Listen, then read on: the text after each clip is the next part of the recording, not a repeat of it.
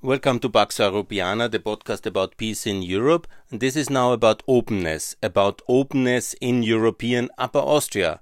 Again, I use the region where I come from, which I know the best, actually, Upper Austria, Oberösterreich, as the region or as a model region to explain all the concepts in a very much on a regional level. And openness is the key for prosperity is uh, my life motto, and it's also the fact. Yeah, we need to be open. I'm now talking about migration and about the labor market, because a growing economy, a successful country needs to be open. We sell the goods to the world. the world must be also able to come here, and some of them want to stay. Some of them want to work for some years. Some really like it or some have no alternative because their countries are destroyed by bad foreign policy, by dangerous dictators, and then we should also help. As we, uh, we were getting help after the Second World War, and we were also getting help from America to rebuild, to refinance, and also many Upper Austrians also moved to America and to, to other parts of the world, and also many Upper Austrians are successfully integrated in, let's say, Germany, Italy, also in America, in Canada, many of them have gone and they are successful there. And so we have this experience of ourselves to be migrants somewhere else, also as newcomers, how difficult it was. Also, we have the experience how we helped uh, and we got help in the past. Uh. There's many uh, refugees having come from especially Sudetenland after the Second World War. From many of the communist takeover countries in Eastern Europe, they could find refugee and settle long term again. Especially Upper Austria, the region around Wels and Steyr, it's full of people who were basically then running away from the Soviets and for their uh, revenge crimes uh, from uh, during the Soviet takeover. A lot of German minorities uh, from all over Eastern Europe have settled here because it was protected by the Americans and they knew what was migration and they knew that you have to work hard in order to integrate also not only economically but also socially and they did it. Now, unfortunately, Upper Austria doesn't seem to have this spirit of openness. It's governed in very restrictive um, ways, and it has also uh, done uh, some measures which I completely criticize against new Austrians, against uh, newcomers, against migration, and that's really very bad and I was calling, you know, you know that of course. I think everybody was listening for a pan-European labor market to integrate our friends from Albania, from Kosovo, from the old Balkans to be fully open. That's so important, but also for Ukraine to be fully open. These are all our European friends. These are our partners. This is so important to be open eh, for our European partners. Obviously, some of my friends they know the debate, they joke about me and say, Ah, oh, Günther, you want everybody to come. And I say, No, it's not possible that everybody in the world can live and move to Upper Austria. There are about 8 billion people, and that's really too much for Upper Austria. But more people, yes, it's possible. And by the way, not everybody in the world wants to live in Upper Austria and live in our way of life and, you know, come here. No, people want to maybe for some year come uh, to come here. They want to take shelter. They want to maybe move on. They want to go back. You know, it's not all so stable that once you come for one year, then you stay forever. No, and also the world is big. There is other more successful regions. We are not the most successful only place. And for the few people who really want to come, or have no alternative. We should be friendly, open, and generous. I think yes, yeah. Obviously, always, you know, not just keeping them on some kind of payment, but integrating them into the labor market. People want to work and people want to have their own income. There's opportunities aplenty. We are industrial SME oriented country. Allow them to work, give them opportunities, integrate them, allow them also to prosper in, um, in Germany, there's now this wonderful debate about SME entrepreneurship. I'm talking 20 years about that. Yeah, let's also allow to open businesses. Yeah, why we see so little Syrian restaurants in Linz. You know, that would be really good. You know, there can be such a profit in a society by diversity, by openness, yeah, by multicultural. And everybody brings his talent, his capacities, her um, uh, networks, yeah, and that's good. You know, we um, need an open, diverse, and multicultural society, and that's, I think, very important. Yeah? But step by step, let's discuss it. In the schools, I think there is, of course, a federal school system. There is integration happening, I guess. I hope. In my school time in Upper Austria, it was not like this. Yeah, when somebody came from ex-Yugoslavia, he was discriminated, and roughly so, by the teachers, not only by the students, but by the teachers. But I guess I don't know it so well now. I think it's getting much better. I hope at least. Yeah, it should be like that when I look at the government of the federal of the land Oberösterreich and I compare it with the debates we have in the United States about diversity and all these colored representative of different ethnic backgrounds being in government, yeah, you know, the vice president of the United States, yeah, from this Indian uh, origin, yeah, and then you have all these many, many differences uh, and diversity, and that's really good, yeah. In Europe, we are so behind, and the closer you go into the regions and deeper in the details, then you see who is really the representative, yeah. And look at all the members of the government of the um, regional land uh, Upper Austria, and they are all as white as possible, and they are all 100 percent from this region uh, as ever. You know, the, the family traces you can pay uh, hundreds of years possible back. I looked at all the members of the regional assembly, of the regional parliament. The names you can only quite easily um, decipher that uh, there is no kind of any diversity. There's nobody from Albania, from Kosovo, from Turkey, from uh, Germany, maybe somebody from Germany. That's hard to make the difference. From the Czech Republic, yeah. These are our neighboring countries. These are the countries which we have the most uh, positive net inflow in immigration. And do we have a um, Cem Özdemir like in Germany? Mm, yes, we have one Bosnian minister now, minister from Bosnian origin, obviously, I have to say correctly, on the federal level. But at the land level, if I look very much around, I think if would somebody would make a study representative of all employees of the civil administration of Upper Austria, how many of them would come with an ethnic, um, with a migration background? Maybe some secretaries? Yeah, really? Uh, that's it? I think there's really something to do here, that we show the openness must be also in political representation. I know some cases where there are some Kosovo Albanians who manage to be in municipal councils. That's very good. There are two or three of that cases. Yeah, they're integrated, and then they run for political offices on the municipal level, and that seems to work. But on the Landes level, it seems to be not the case. Nobody from Bosnia, nobody from Kosovo, nobody from Turkey, and I wonder why. What is going on? Why are we not open? These are our friends. They contribute also to the taxation level. They contribute obviously actively in, in, the work level. And I think openness would be the better way. And also representativity would be the better way to include and to show that we are open and also to give them the feeling to be welcome. I have already mentioned many times in some of the debates about Vienna what I'm in favor. Maybe you have seen also some of the videos.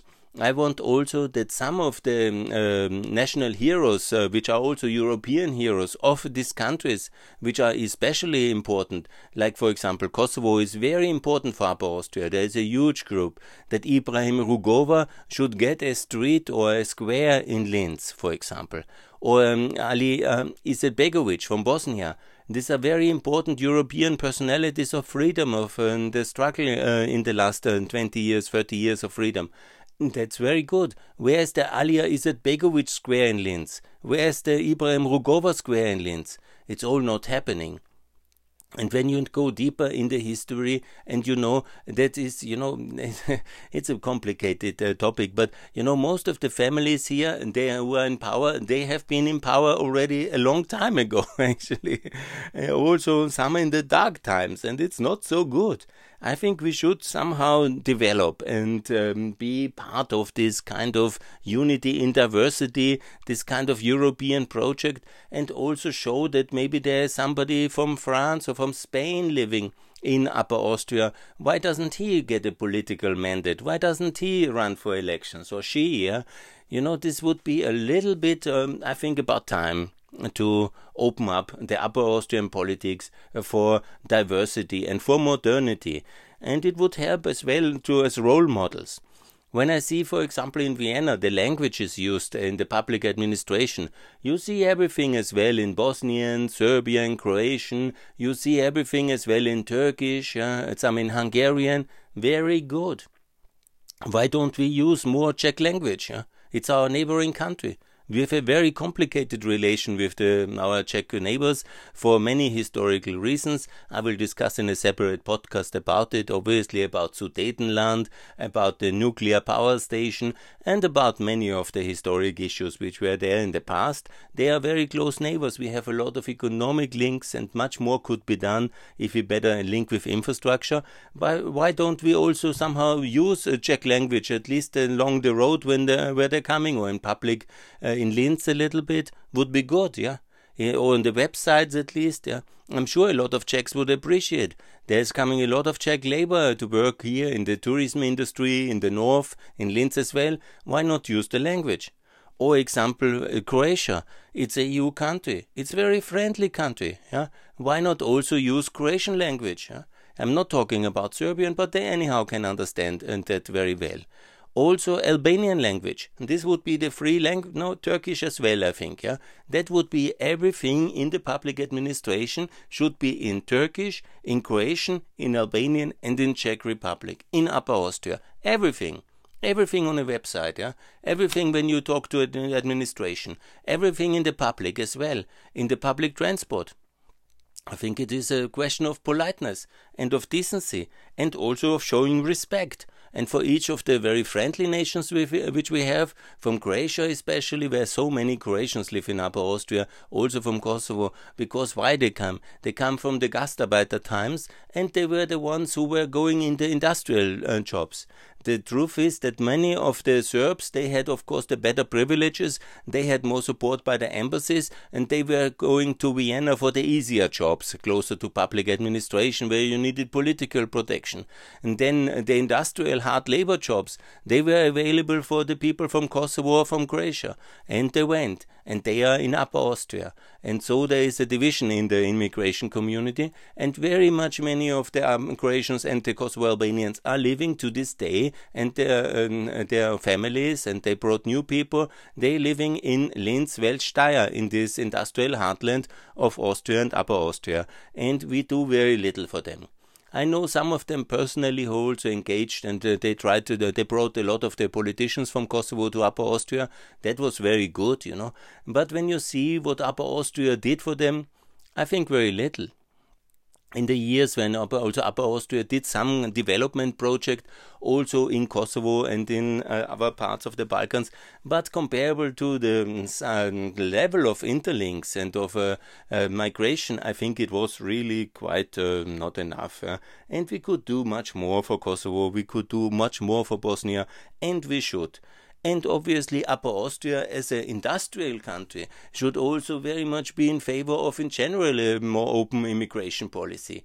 I'm sure now that the Austrian Upper Austrian Steel Company has a subsidiary in the US, it's pretty complicated to get American citizens then to come to um, Austria and to work here obviously then you work with connections and when you see the different levels of migration systems which we have in Austria with blue card with red white red card with special skills laborers getting uh, special access with managers getting special access. So we have 12 different categories already of how we somehow choose who can come just because we are not ready to give all Americans uh, the access to our labor market or all people from the Balkans or all people from Ukraine. And then we have this very confusing system. And now, with the United Kingdom going out of the EU, it's already urgent uh, to have some uh, more openness. Because what we want to do, all the British uh, people who we work with, we have major problems then in the future.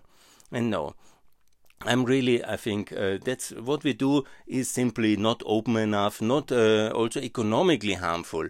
And we work for the, you know, kind of uh, the concepts of the 80s. Yeah, it was always like this, you know. Everybody is called with a AR, like I don't want to talk, but when you see the Landesregierung, everybody, you know, like they would be relatives, yeah, from the same tribe of Bavarians who once moved into Upper Austria, some whatever, during the Great Migration of the people when the Germanic tribes crossed the Danube. then they are the same people. what is that?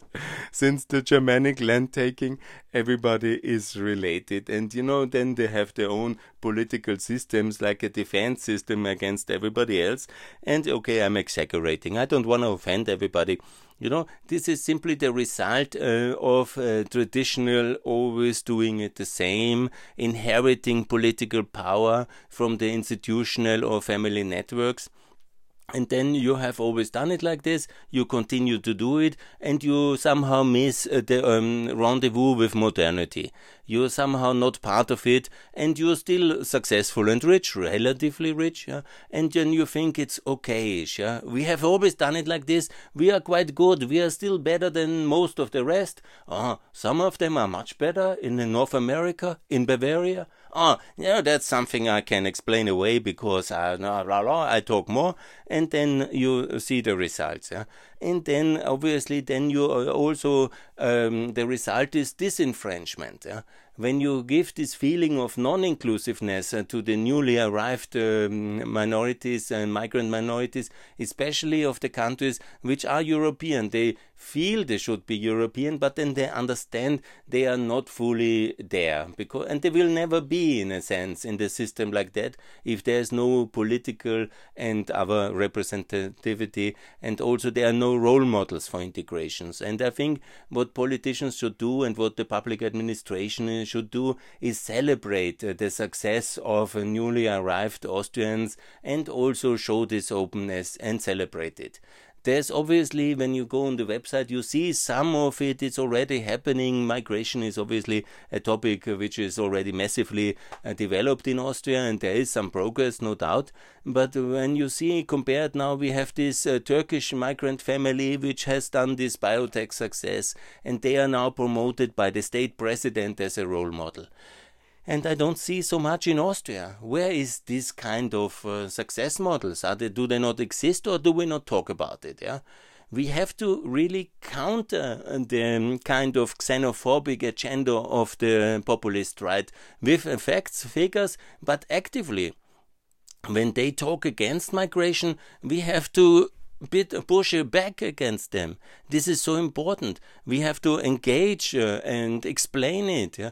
That this is very good, you know. And if we ourselves don't believe in openness, and then we explain, yeah, I know it's problematic. Yeah, yeah. I'm also afraid. Yes. Uh, and uh, then uh, there was this criminal story and that criminal story, and then it results that everybody thinks another airplane with foreigners gone to back to Kosovo and back to Afghanistan. Mm, good.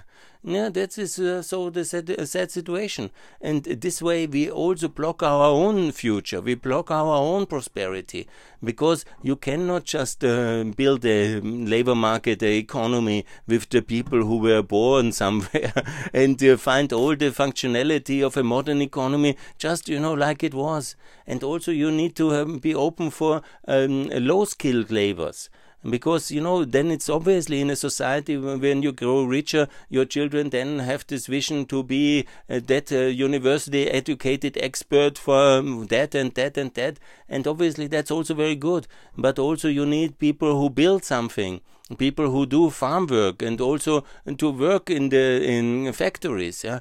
So if you cut yourself off of the supply of labor by this xenophobic kind of anti-foreigner thing and you create this kind of uh, uh, castle fortress mentality against the rest of the world how do you want to be successful in a united world of the future I don't know, and how you educate your children then to be open and successful in the companies where they meet diversity or where the consumers and clients and their workers and their maybe their um, their bosses are from all kind of different parts of the world in the reality of the global economy of the 21st century. I think we make a big mistake with that. And what I saw since 2015 in Austria, in the beginning it was very good, but then it turned so negatively, and I really um, I don't like it. And I lived uh, the last uh, uh, 20 years now mostly in Brussels, which was very multicultural city, very open city, and also in Ukraine, Kosovo. I lived among, I was a foreigner among uh, everywhere, and they always treated me kindly and welcomed me, and I think that's the decent, polite European way to do. Uh? You treat foreigners uh, nicely and you treat them kindly, give them opportunities, and make sure that they are contributing as well. And obviously, when somebody commits crimes or is not fitting, then obviously send him home. But the crime is not uh, to break the migration law, because that's something I never understood. A crime, a criminal deed, when somebody makes a serious crime, obviously he's a criminal. You know, you should not be, in a sense, um, be allowed to stay if it's a serious crime. But just if somebody wants to stay here, and then we have all these silly migration rules, and then somebody breaks it, and then we somehow behave in this kind of brutality and send them back, and then they anyhow are in the next autobus, like in the case of Kosovo, they try to come back because there is a little opportunity for them, which uh, because they have uh, gone already, they have been here already, they don't have the skills for there, they don't have the political connections back home, and that's why they left. And then they, we send them back, and then they come back again, and that's only expensive for the taxpayer. It's utterly nonsensical system what we're doing and I'm fighting 20 years against it. And unfortunately, even now, when the young people have taken power in Austria, they are as worse as the old people. There's no policy difference. There's even getting worse. And they look beautiful, nicely Europeans, uh, like our chancellor, but they are even behaving worse than the past.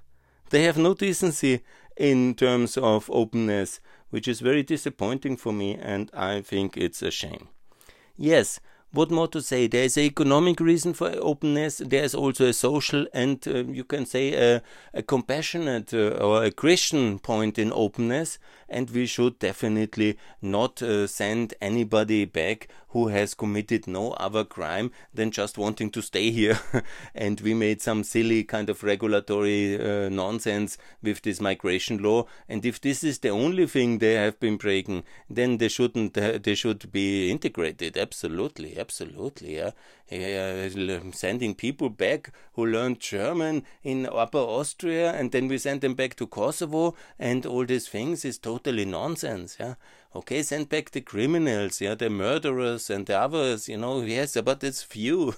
That's few. Or if they are violent, you know, and they don't, uh, you know, then I'm also in favor of that one. But, you know, you won't even fill an airplane with that, yeah. And this kind of racist xenophobia, which we put as government policy in recently, I really object very strictly to that. Obviously, as I said, not everybody can come. We cannot integrate millions. We are just, uh, in the case of Upper Austria, one and a half million. But gradually to be more open, and especially to our friends and fellow Europeans from Ukraine to the Balkans, absolutely 100%. And also compassionate to the victims of Assad terrorism and of Russian violence in Syria. Yes, absolutely. And also to our friends from Afghanistan who were basically the translators and friends of our troops over there and then we left them alone in our shameful withdrawals. Absolutely, we should be open and absolutely train them, integrate them, help them, and that's much better. And you know, obviously, when there is uh, criminal acts, uh, that's a different story. I talked about it, but the rest absolutely to keep and to integrate and to be more successful because everybody is an asset, everybody is uh, contributing, everybody brings uh, some cultural aspects which maybe are new to some in Upper Austria, but wonderful. I think, uh, you know, when we go to Brussels, everybody loved to be in the Moroccan Maghreb restaurant, and it was wonderful. And I think we should have much more uh, diversity, openness, and that is very important. And that will be also one of the key ingredients for success. It should be reflected in the political and in the administration level, and also in the linguistic use, and also in the companies I have made already many times the case, you know, it should be at least, you know, to my level of English, you know, that you speak some uh, Austro English, you know, that should be also standard and that you communicate in English in an international company and that you decently behave uh, towards all the newcomers. You have a program for integration, explain the things as that you expect um, from them and integrate them, give them opportunities, make sure the linguistic and the skills levels are improved, and then uh, let's be successful together, you know. It's not that anybody owns some land and, you know, some ethnic tribe has occupied it and has to defend it from the past. If you think in that terms, you are definitely on the wrong podcast. and definitely you will be disappointed. And yeah, that would be anyhow terrible. So, especially what is uh, dear to my heart is obviously my Kosovo Albanian friends who live in Upper Austria and I hope that especially here there will be a very strong focus in the future. The Ibrahim Rugova Square, I will go to Linz in the future and also find a nice uh, square uh, to rename like I did it in Vienna, and I hope that will be done. And if it's not done, I think at least uh, some people should think about what they could do for uh, the uh, well-being and also the respect uh, for the freedom heroes of the Balkans as well in Linz and in Upper Austria, and that would be very good. So, openness is the key to prosperity. More to come on that one for sure. Thanks a lot for listening.